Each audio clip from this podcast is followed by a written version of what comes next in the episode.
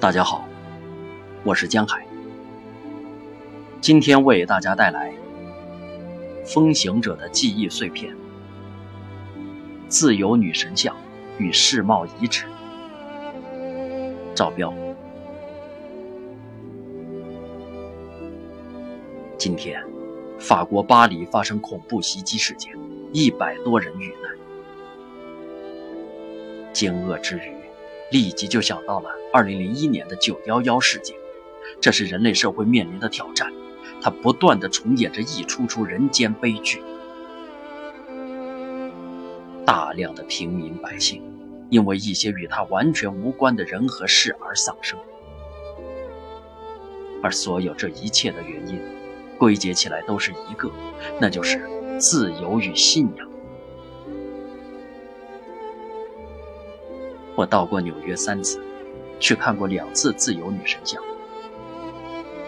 二零零三年是登岛游，二零一四年是在游船上看。今年到纽约，本来还想再去一次，但因为抽不出时间，没能成行。我多次去看自由女神像，并非因为那座雕像有多么大的艺术欣赏价值。而是因为它是自由的象征，而我是自由主义者。自由主义者渴望的世界，是个人的思想和行为能够得到充分自由的世界，是一个宽容的世界。只要他的行为不危害他人，不给这个世界上的其他人带来伤害，他就可以按自己的愿望去思考和行事。自由主义者不喜欢被强迫要求认同什么是对的，什么是错的。他希望通过自己的感受和思考去判断对错。自由主义者希望有自己的人生目标，而不是别人给他的一个人生目标。自由主义者唯一信仰的就是自由的人生。他的人生里没有神。没有需要去努力为之奋斗的乌托邦，更不认同为了某种信仰要去伤害他人，甚至杀人。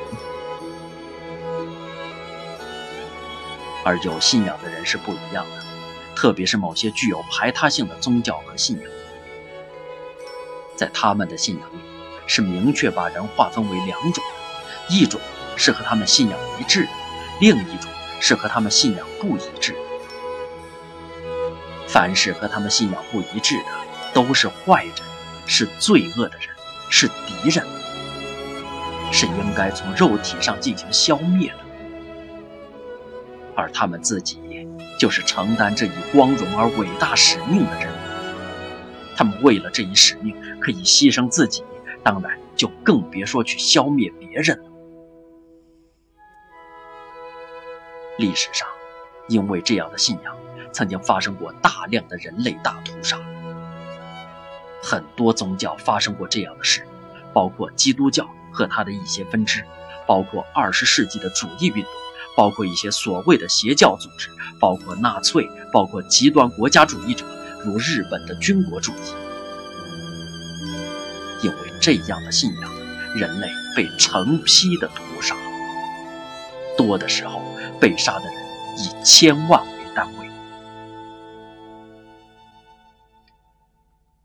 在纽约，我去看了911遗址。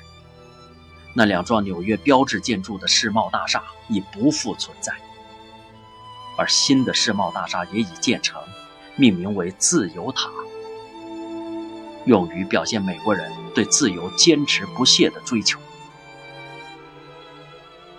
新世贸大厦的下面有一个911纪念馆，911纪念馆里有很多图片。记录着那个让人痛心的时刻。那里记录了很多消防员的名字，他们在那个时刻勇敢地去承担起了救援的工作，并因此而牺牲了自己的生命。他们是英雄，但看着他们的名字，更多的是痛心。这一切本不该发生，这一切。都源于自由和信仰的冲突。在这些悲剧里，事实上没有真正的坏人，伤害者和被伤害者从各自的角度来看都是英雄。在九幺幺事件里，那些驾着飞机撞向世贸大厦、冲向五角大楼的伊斯兰教的信徒们何其勇敢！他们在多少年以前就已下定了必死的决心开始训练，最终勇敢赴死。那些负责救援的消防队员们同样很勇敢，明知随时可能遭遇不测，却勇敢地向前，直至英勇牺牲。在二战期间，那些为日本军国主义战斗的军人们，驾驶着神风敢死队的樱花飞机，义无反顾地开始一段不可能回头的自杀之旅，勇敢地撞向美国人的军舰。他们是日本的英雄，而与他们作战的各国人民也进行了英勇卓绝的战斗，英雄辈出。在这次巴黎的袭击中。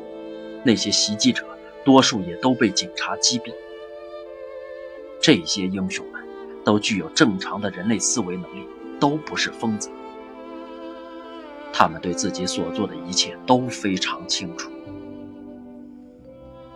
从人类正常的对个人道德的要求而言，他们甚至都是一群道德高尚的人，能够牺牲自己却为信仰而牺牲的人。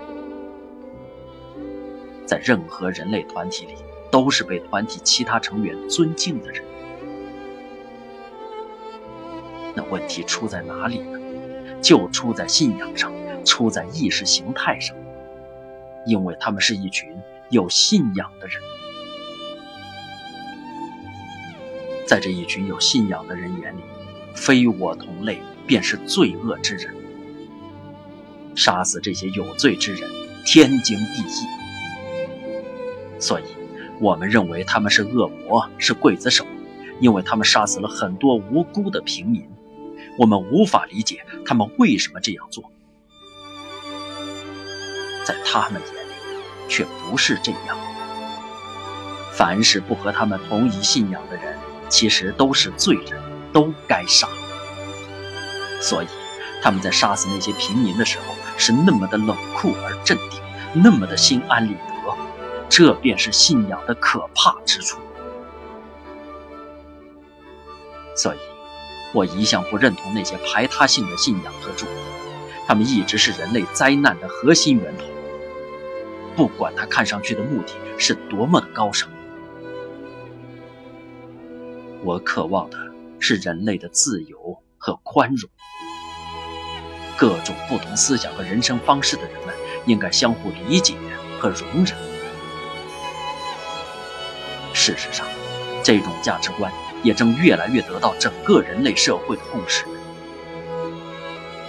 法国在最近几百年来是人类自由平等的重要思想发源地。美国今天的自由、平等与民主的思想根源也是法国。法国是美国独立战争的支持者。而自由女神像也是法国送给美国的独立战争胜利一百周年的纪念礼物。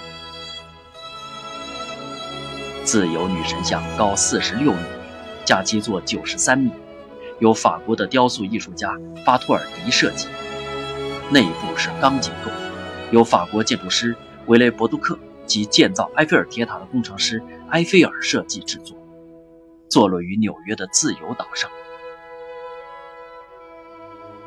我二零零三年第一次去看自由女神像的时候，因为九幺幺塔顶关闭，不让游客上去。后来，直到二零零九年才再次对外开放。我二零一四年第二次去看的时候，是坐在船上看，没有下船，更多是从外围观看，沿途看曼哈顿的高楼大厦。本来今年想再去一次，上到塔顶去看一看，却由于时间实在排不出来，最终没有去成。自由女神像是美国的一个象征。在过去的时代，那些千里迢迢移民到美国的人们，一进入到纽约港，首先看到的就是自由女神像。看着这座一手高举火炬、一手握着独立宣言的女神像，内心一定是充满了激动。它是美国的精神象征。因为这样的精神，美国参加了很多的战争，也因此牺牲了很多的人。从南北战争到二战，到朝鲜越南战争，到伊拉克战争、阿富汗战争，这些战争有很大的原因是因为追求美国的国家利益，但同样有另一个非常重要的原因，是对一种价值观、一种理想、一种精神的追求。这种价值观、理想和精神，就是自由、平等与民主。这样的价值观和精神，是我们中国人不熟悉、不理解的，更是伊斯兰国家的人们不能够理解的。因为，我们有属于我们自己的信仰，我们分别有自己的宗教或主义，我们要求的是全体人民都按照统一的思想去思想，按照统一的人生目标去追求。按统一的行动规则去行动。我们希望去建成一个我们心中理想的国度，每个人都应该去追求这个理想，否则就是坏人，甚至是有罪之人。而世界就因此而充满了血腥。